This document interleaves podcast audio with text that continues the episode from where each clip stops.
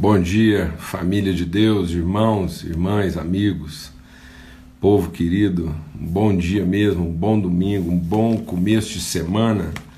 Que o Senhor faça resplandecer sobre nós seu rosto e nos dê paz sempre, em nome de Cristo Jesus. A paz de Cristo Jesus, o Senhor, seja sobre todos. Essa bendita e maravilhosa paz de Cristo seja sobre sobre todos, em nome de Cristo Jesus. As misericórdias do Senhor são renovadas sobre nós a cada manhã.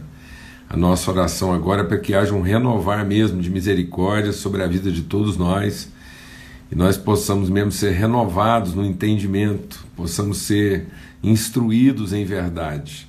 Amém? Em nome de Cristo Jesus, o Senhor. Uma boa semana para todos, né? Nós estamos aqui nesse empenho de começar bem a nossa semana. Nosso empenho aqui de, de discernir princípios, fundamentos, né? que vão é, alicerçar, vão firmar, vão dar sustentação àquilo que são os propósitos de Deus na nossa vida. Lembrando aqui no nosso domingo, sempre que uma semana de primeira não começa na segunda. Né? Domingo não é fim de semana, domingo é o primeiro dia da semana, o dia da ressurreição do nosso Senhor Jesus Cristo, o dia do novo começo, de uma nova criação, né? de uma regeneração. Deus gerando, fazendo novas todas as coisas.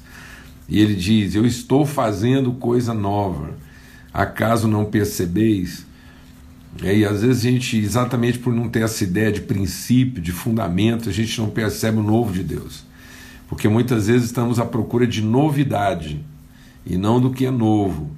O novo é aquilo que é original, aquilo que não se corrompe, aquilo que não envelhece, aquilo que não se adultera, né? aquilo que não se perde. Então, nós somos gerados de uma semente incorruptível. Então, nós estamos experimentando sempre o novo de Deus. Então não é a novidade no sentido diferente, né? é o novo no sentido original, do imutável, do incorruptível. Tá bom? Ele faz novas todas as coisas, estou fazendo coisa nova. Então a misericórdia do Senhor é renovada sobre nós a cada, semana, a cada dia. Então eu quero declarar mesmo uma nova semana, né? um, um, um começo de coisa nova, de coisa fresca, genuína verdadeira. Amém? Em nome de Cristo Jesus. Vamos ter uma palavra de oração e vamos estar realmente colocando o nosso coração diante do Senhor e suplicando mesmo graça, virtude, entendimento, clareza, sensibilidade. Amém, amados? Em nome de Cristo Jesus. Pai, muito obrigado. Obrigado mesmo por esse dia, obrigado por essa semana que começa. Obrigado pela pelo esse processo de regeneração, de gerar, de estabelecer, de reconciliar, para que nós possamos andar no conselho do Senhor, segundo aquilo que é o novo, aquilo que é o verdadeiro, o genuíno. Ó oh, Pai, o que não se corrompe, o que não se perde, que não se adultera, em nome de Cristo Jesus, o Senhor, ó oh, Pai. Em nome de Cristo Jesus, o Senhor, que nosso entendimento, os olhos do nosso entendimento sejam iluminados pela luz da tua palavra, pela orientação do teu Espírito Santo. Em nome de Cristo. Amém. Graças a Deus. Eu, a gente começou a compartilhar é, semana passada sobre o princípio né, de fé e trabalho. E entendendo que isso é uma coisa assim, essencial mesmo para a gente discernir e que possa fundamentar, orientar a nossa vida. E eu comentava enquanto a gente estava compartilhando é, que está aí um assunto que a gente precisaria estender um pouco mais, meditar um pouco mais.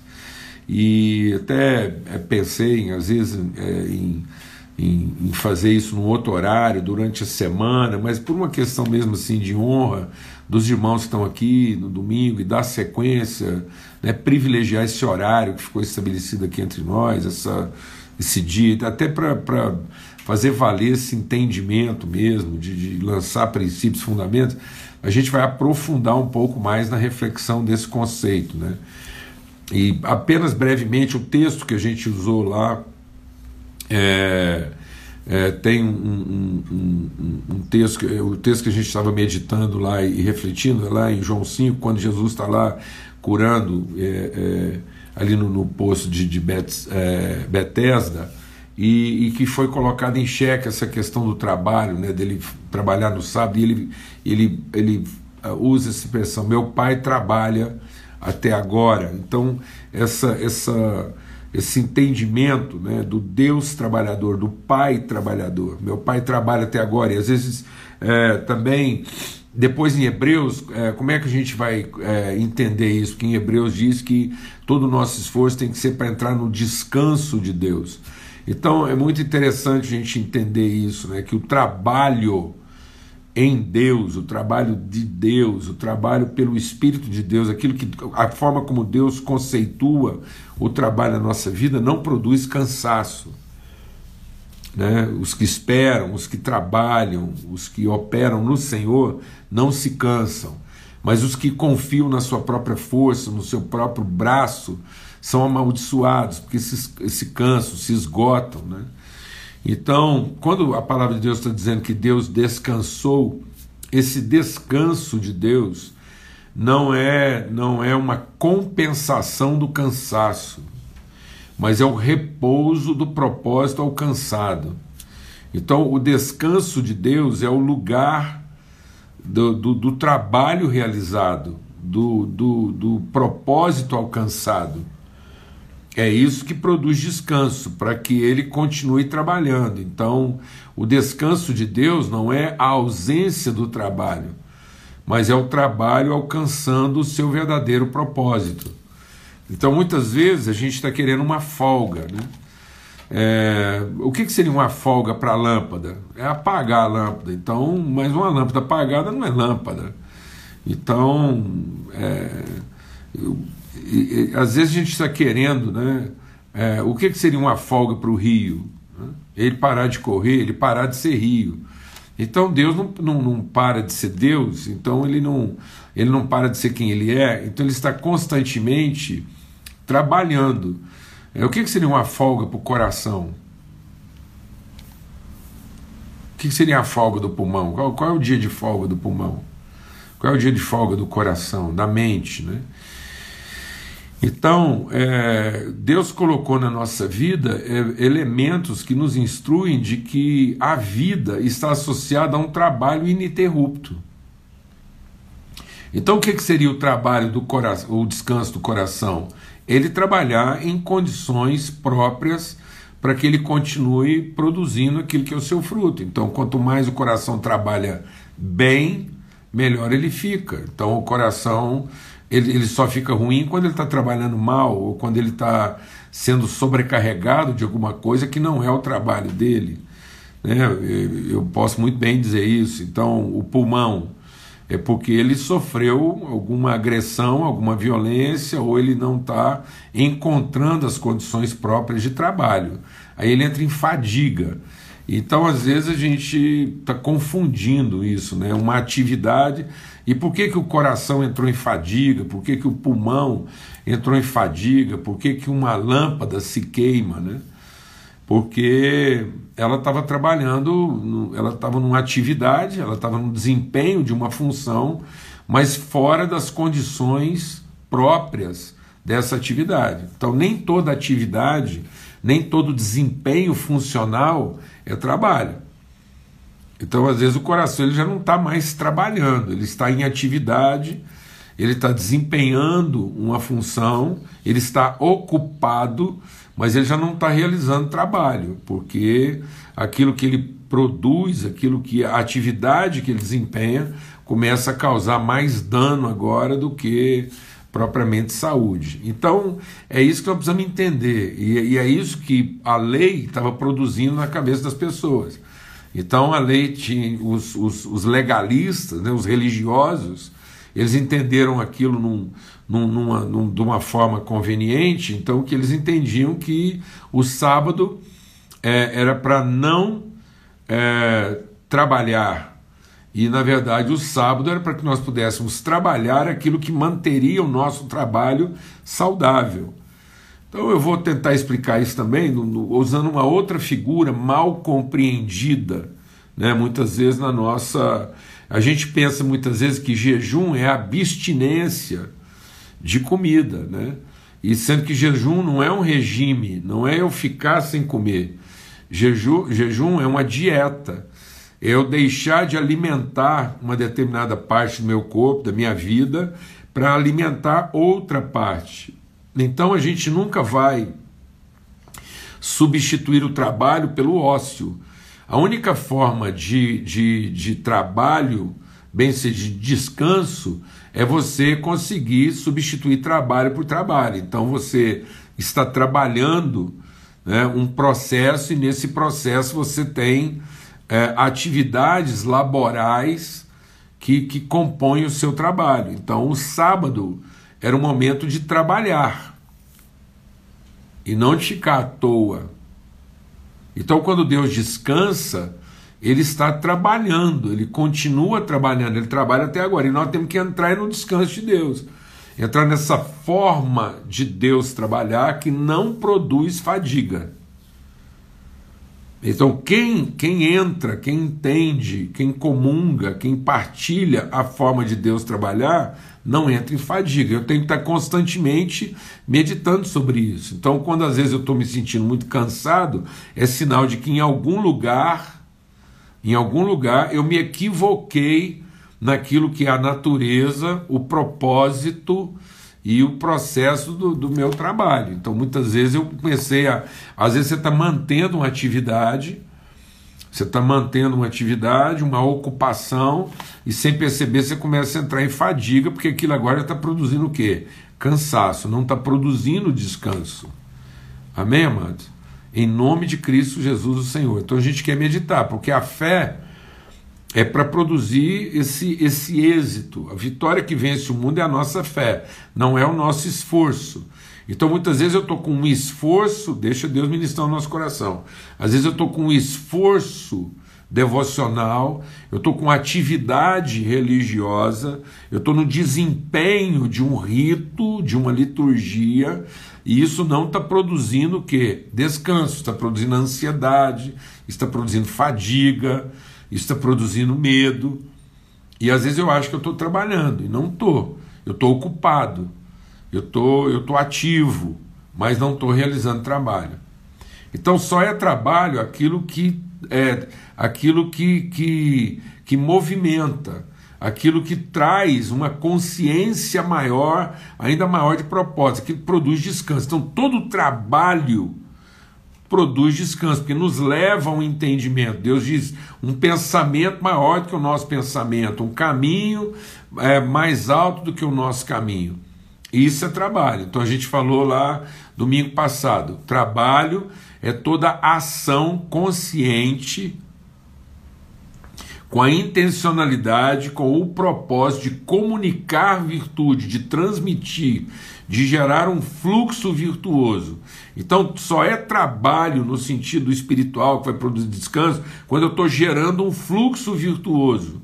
Quando a virtude está sendo comunicada, toda atividade movida por uma necessidade ou por uma, uma, uma, uma intuição de alcançar benefício, reconhecimento, vantagem, qualquer coisa que seja voltada para mim, que não produziu um deslocamento virtuoso, não é trabalho, está me ocupando, é uma atividade, não tem que ser lícita ou ilícita, mas não é bendita não vai produzir bem-aventurança. Então, muitas vezes eu estou numa atividade lícita, eu estou numa ocupação lícita, eu estou fazendo a coisa certa, eu estou hiper ocupado, hiperativo, então, e mais aquilo não está gerando a mulher samaritana. Para mim, um exemplo assim, a mulher estava cansada.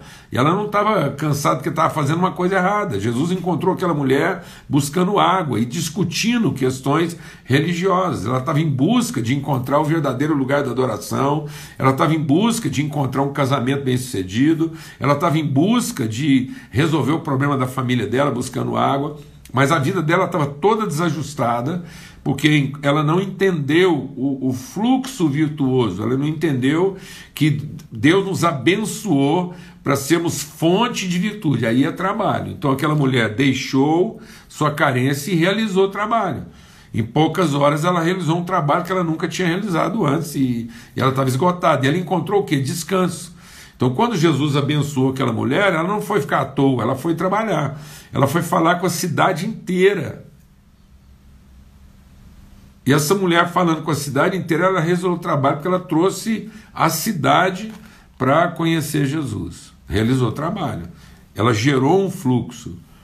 Então só é trabalho aquilo que vai gerar fluxo, aquilo que alcança o propósito de nos transformar em pessoas plenas e transformar as pessoas à nossa volta também plenas. Então, o sucesso do trabalho não é o que você acumula. Trabalho não é a capacidade de acumular, trabalho é a capacidade de gerar fluxo. Então, por isso que aquele homem perdeu a sua alma. Porque quando ele colheu muito, ele transformou a sua colheita num reservatório, num depositório, num acumulador de recursos. Então, quando é que as pessoas estão perdendo a sua alma? Onde elas estão perdendo o propósito da sua vida e, consequentemente, o seu trabalho? Porque elas estão tra eh, transformando o seu trabalho num, num meio cumulativo, em, em, da forma de, de ajuntar. Ela, ela tem grande energia potencial, mas ela realiza nenhum trabalho. Mas vamos, vamos imaginar, por exemplo, é, uma usina, de novo vou falar como engenheiro, uma usina elétrica. Usina elétrica, muitas vezes ela vai, uma hidroelétrica, né? porque falando hidroelétrica foi mais fácil. Ela, ela tem um processo cumulativo, então ela forma um lago. Mas a, o lago é uma energia potencial acumulada. Se ela não tiver um fluxo, se ela não ou tiver uma liberação, se ela não não não, não romper em direção ao gradiente, ela não gera energia de trabalho. Então, um lago é uma grande energia potencial, porque acumulou, mas ele não desagou, ele não fluiu, ele não entregou o seu potencial, ele não transmitiu, ele não gerou fluxo. Então, se você anda acumulando, você vai gerar ansiedade, você vai gerar uma pressão negativa sobre a sua vida. Eu contei aqui uma, uma vez, eu acho que vale a pena contar de novo, porque isso está bem dentro daquilo que é o nosso contexto de trabalho. A gente adquiriu uma propriedade rural da nossa família, meu pai, gostava de um lugar lindo e, e por uma coisa mais maravilhosa ainda, é, esse lugar ele tinha uma nascente no alto. Mas ela, ela era uma nascente no alto, porque ela era uma nascente de coleta, né? De, de, ela não era uma nascente assim é, é, permanente, ela era uma nascente que ajuntava água de chuva, então ela, ela acontecia num pequeno vale, num terreno arenoso que tinha uma, um leito subterrâneo de, de pedregulho, então aquilo era uma planície que afunilava naquele ponto, ela coletava água e, e, como era uma área muito grande, ela acabava tendo água o ano todo, mas não era uma água assim volumosa. E a gente teve a brilhante ideia de fazer um tanque. E aí a gente foi lá e, e, e fez uma, uma pequena barragem para acumular aquela água, porque a gente teria um pequeno lago lá no, num lugar mais alto da propriedade. E funcionaria muito bem se a gente não tivesse tido o descuido de fazer a nossa barragem mais alta do que a nascente. Então o que aconteceu? À medida que nós fomos acumulando água, nós causamos uma pressão negativa na nascente.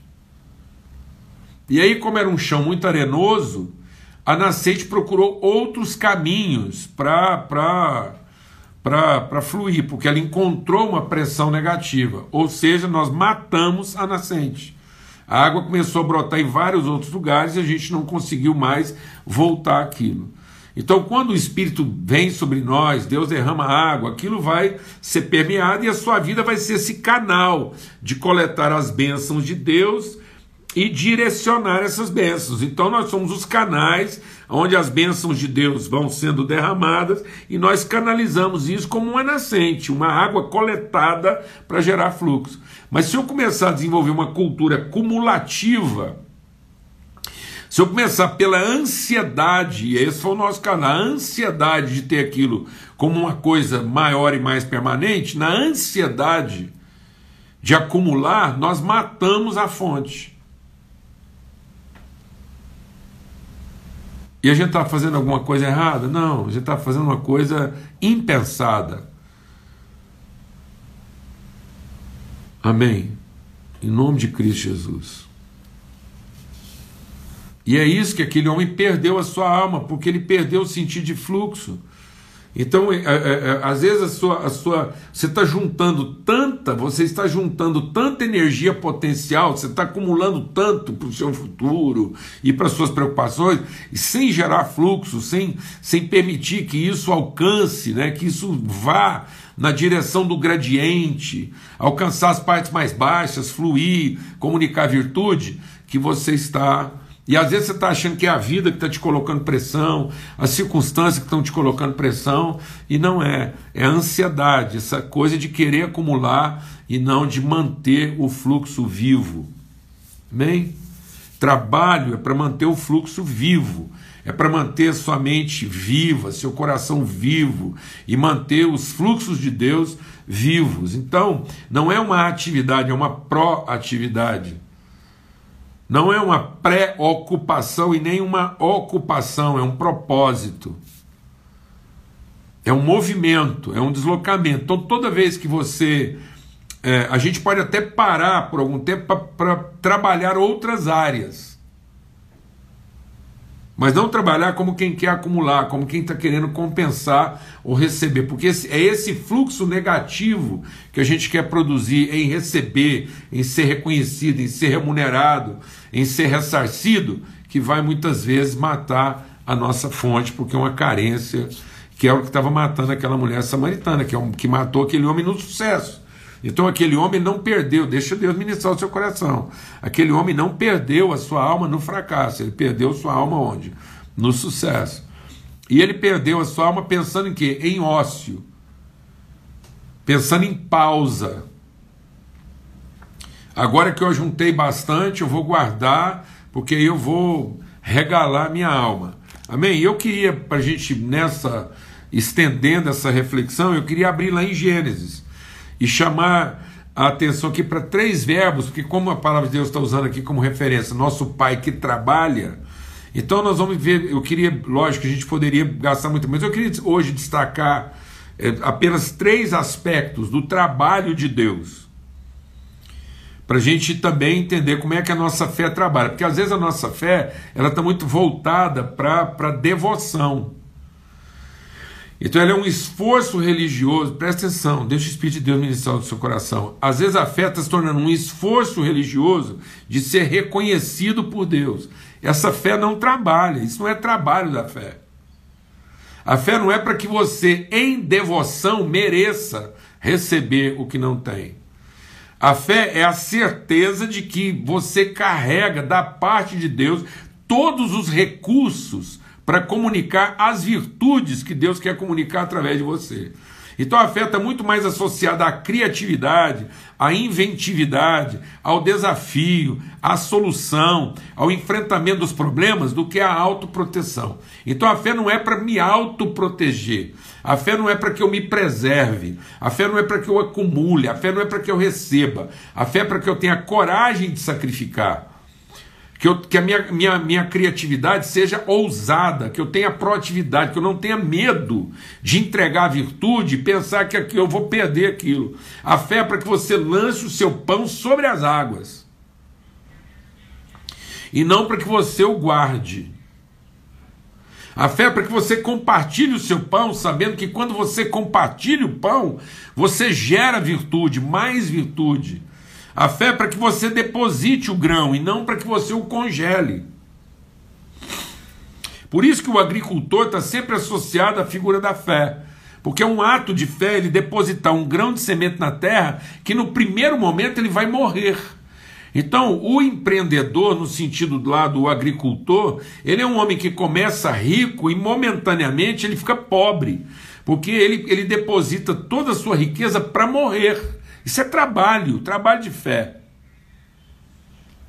Ele pegou todo o seu potencial e ele entregou, ele depositou. E se o grão de trigo cair não na, na terra, não morrer, ele fica só.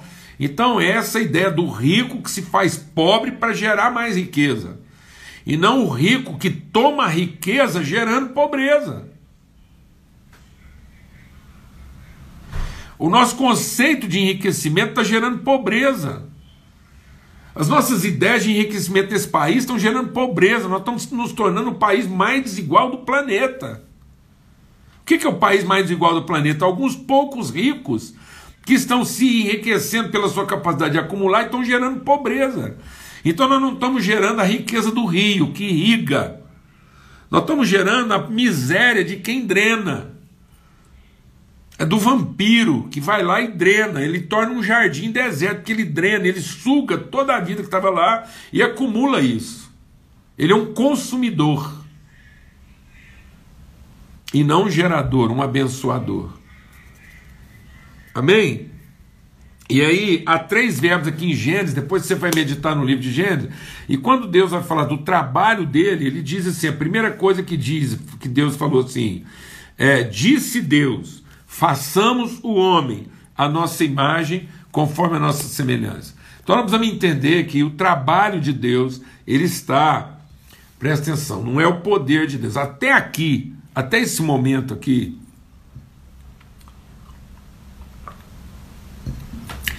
Deus usou o seu poder dando ordens.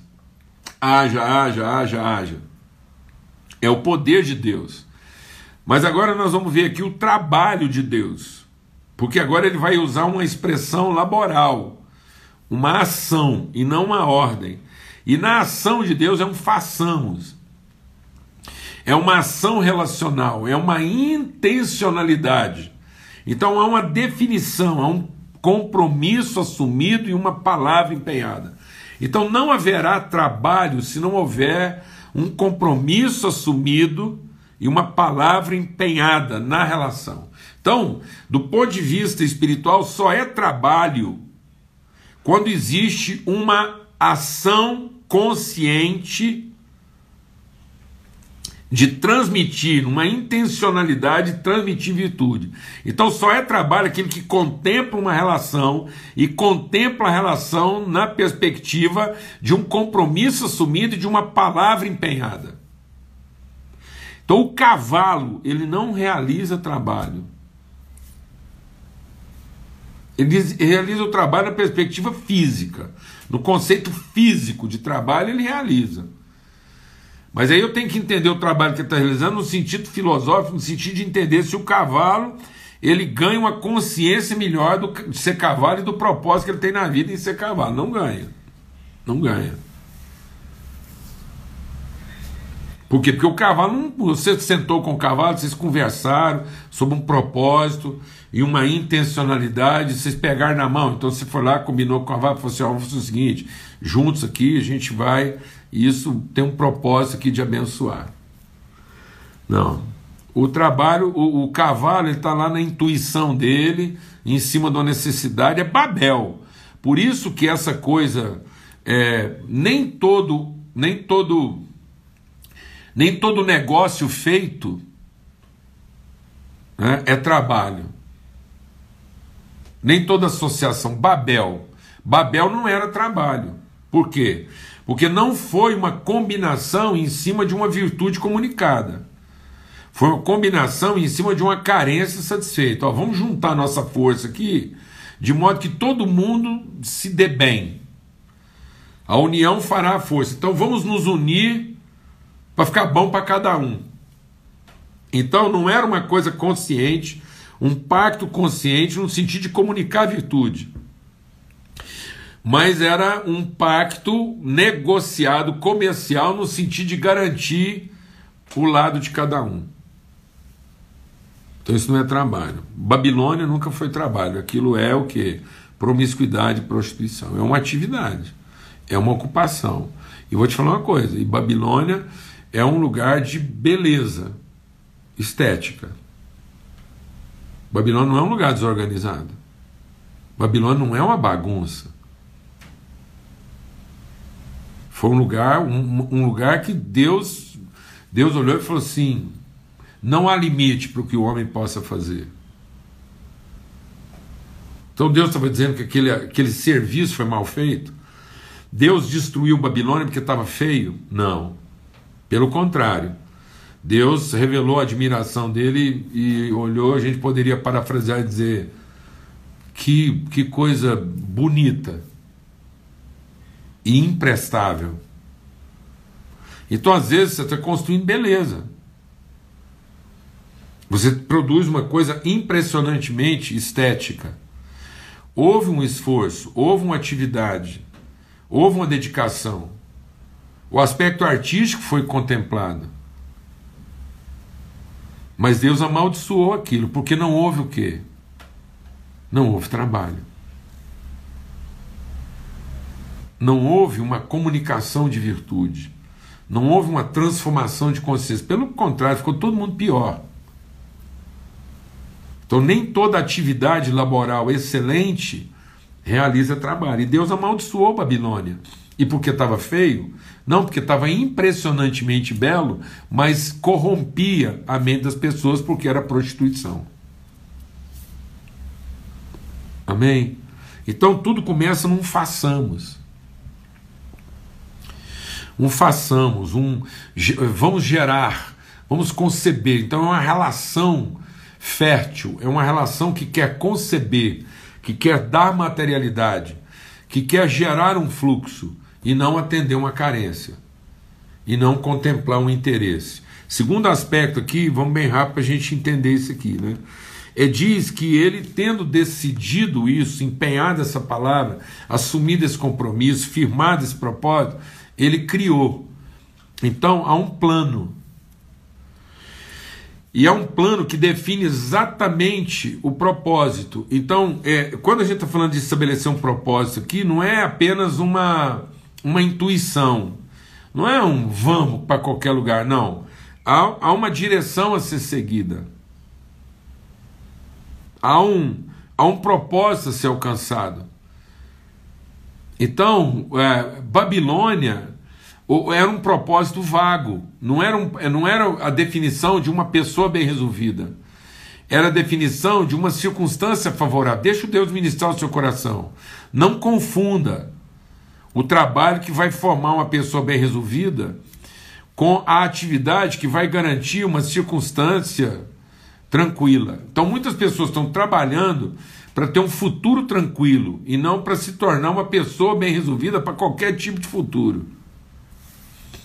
Aí ela se esforça muito para ter um futuro garantido, confortável, tranquilo, e aí o futuro não responde às expectativas dela e ela não se preparou para ser uma pessoa para um futuro que ela não imaginava que teria.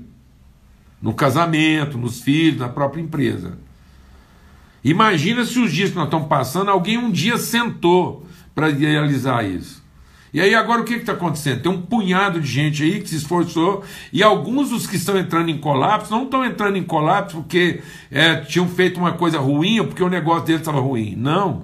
É porque a forma como eles planejaram o negócio deles não contemplava essa possibilidade. E aí no auge da sua situação, quando eles estavam pensando que iam entrar numa, num, num estágio mais tranquilo, eles estão tendo que começar do zero. E porque esse cara à toa? Não. Ralaram muito. Mas não realizaram o quê? Trabalho. Não formaram, não comunicaram virtude. Não geraram uma realidade sustentável. Trabalharam o tempo todo, se esforçaram o tempo todo para produzir o quê? Viabilidade. Acumulação. Acumulação. Ajuntamento, enriquecimento, empoderamento. Vem uma circunstância que joga tudo isso no chão como é que fica? Então ele criou. Esse compromisso ele gera, ele estabelece. Então Deus não saiu fazendo uma coisa para ver como é que fica.